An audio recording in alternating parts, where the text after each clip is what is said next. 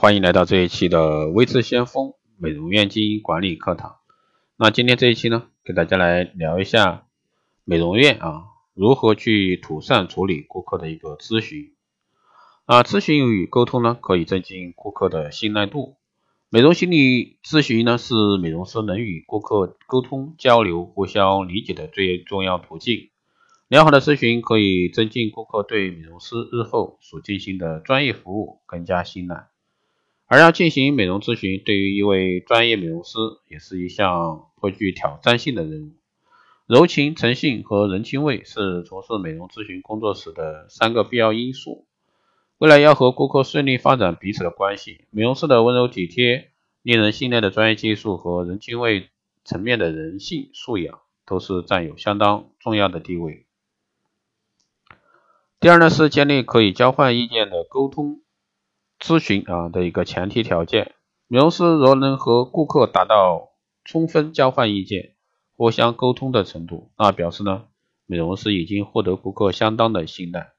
为了取得顾客宝贵的信赖，美容师必须具备良好的人品、亲切的接待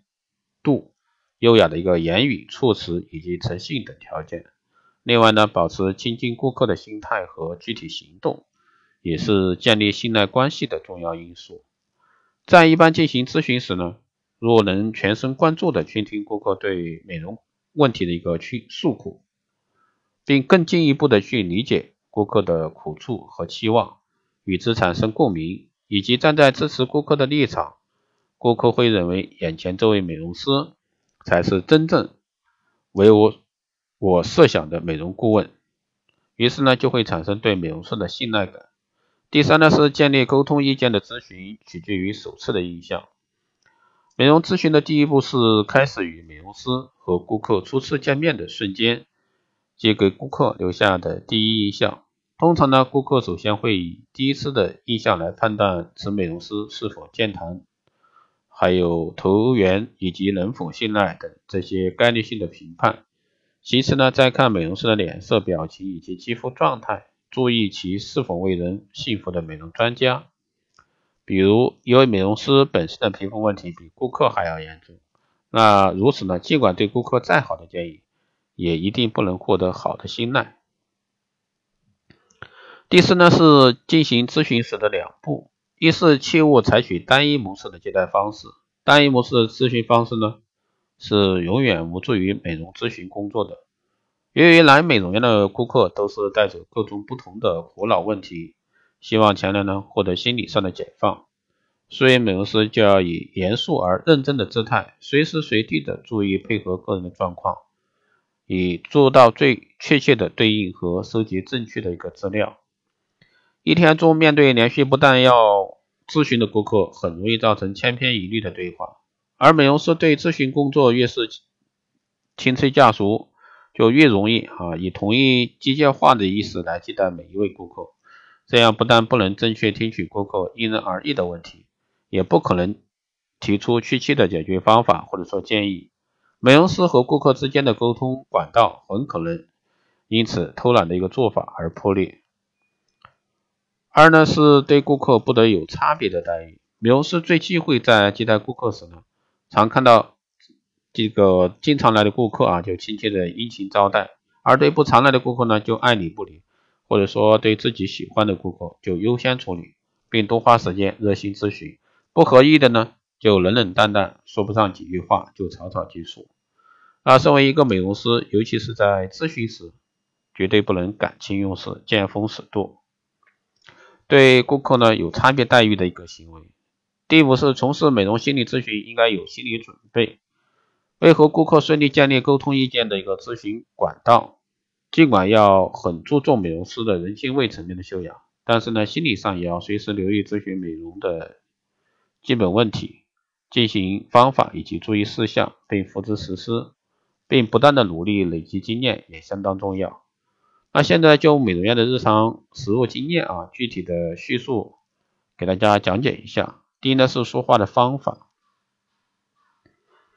和蔼可亲的语调中带有说服力的一个说法呢，最为最佳。说的太快而使对方听不清楚的速度，会使顾客呢不能平心静气。高声叫嚷则会令对方坐立不安；而声音过低却一直低低不休，对方会累得连话都不想讲。说话的要领就是面带笑容，眼看对方的眼睛，是顾客对谈话内容的反应，再继续说下去，并抓住配合对方说话的节奏，以增强说服力。而在对顾客非常在意的事项呢，以及苦恼的时候呢，就应当放低声音做建议。如此呢，为顾客着想的说话方法呢，会使对方更增加安心感。咨询呢也会进行的较为顺利。第二呢是聆听的方法，聆听方法呢是美容咨询最重要的部分，而聆听方法的高明和拙劣，足以影响咨询后所要进行的美容技术服务。高明的聆听方法就是要没有成见和偏见，并且呢采取专注聆听的姿势。专注聆听呢就是心里不能有障碍拘束，要专心聆听对方说话，以理解对方。美容师如在聆听时心有旁骛，或者说感情有所偏颇，所听取顾客的话呢，就会像经过过滤网，再也不是顾客原本的意思了。如同善言者及善听者所言，如果说美容师善听，那顾客就会无话不说，吐尽心事而后快，随之呢对美容师所传达的话就会照单全收，而说话的内容呢就会有增强说服力的作用。下面呢说几个聆听时啊需要注意的基本原则。第一呢是在听对方说话的途中，需实时回应，可使谈话呢顺利进行，但不可在谈话告一段落时呢做评论或者说批评，要使顾客做完整的一个表达。第二呢是聆听时不可以板着脸孔，或者说毫无表情，需要配合顾客的喜怒哀乐来进行改变表情，但不可太夸张。第三呢是聆听时脸一定要面对顾客，注视对方的眼睛。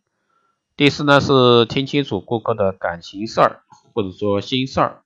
彼此获得共鸣时呢，不要藏在心底，要化成话题话题回答给对方，让对方感到彼此有共同的想法，沟通呢就得以顺利进行。第五呢不需要过分勉强就能够尽量收集资料的谈话。方法呢为最佳。然而，由于顾客心中也有难以启齿的事儿，所以说美容师如果说仅仅追问，反而会有负面的效果。第六呢是，当美容师和顾客在沟通时无法取得步调统一，那就该停下去，停下来配合顾客的步调，并且呢调整自己的节拍。如对方喝茶，也跟着喝一口，适时呢做相同的动作，对聆听法啊也是很有帮助的。第三，态度和言语措辞，为了缓解顾客的紧张和不祥感呢，美容师首先不要摆出高姿态，要以轻松的态度接待，不可以僵硬的姿态，精神涣散漫的一个态度谈话，否则的话，顾客也会跟着啊随便或者说不自然。在谈话时呢，为了不使顾客的精神和心情散漫下来，美容师在咨询时不可以有以下的一个态度。第一呢是用手抓着垂在脸庞的头发，或者说有搔头的挠头的动作。第二呢是玩弄指甲、手指，或者说包指甲油。第三呢是左顾右盼、东张西望、精神不集中。第四呢是动作夸张，或者说摇晃身体、沉不住气。第五呢是左右摇动座椅，做出漫不经心的一个动作。第六呢是将手臂放在桌上说话啊，拖鞋，或者说摇晃脚。在言语措辞方面，由于说话和态度呢有密切的关系，所以说只要采取良好的态度和姿势，就能够有相称的措辞。在咨询的言语措辞基本原则为：说话要有礼貌，并配合年龄不同，分别使用不同的礼貌用语。第四呢是服装打扮，注重整体清洁感。由于在美容院里需穿着制服，穿着制服和打扮的基本原则为整体清洁感。第二呢是穿着具有良好的活动性的衣服。美容师要注意穿上身上啊穿着的衣服在工作时是否适宜。那以下呢是注意事项：首先，鞋子是否适宜走动，脚是否会发酸；第二呢，服饰品，比如说耳环、项链、手镯是否太大，是否妨碍工作；第三呢是发饰啊，就头发装饰、发束是否过于花哨显眼；第四呢是口袋不宜放重物或者说杂物之类的鼓起来。化妆以及发型的要求，化妆呢要使人感觉自然高尚高尚啊有精神，也可以用适合自己个性的色彩或者说加强局部的修饰。好的，以上呢就是今天这一期节目内容，谢谢大家收听。如果说你有任何问题，欢迎在后台加微信二八二四七八六七幺三，备注电台听众，可以快速通过报名光电医美技术课程以及美容院经营管理私人定制服务和光电中心加盟的，欢迎在后台私信为志先锋老师报名参加。以上就是今天这一期节目内容，我们下期再见。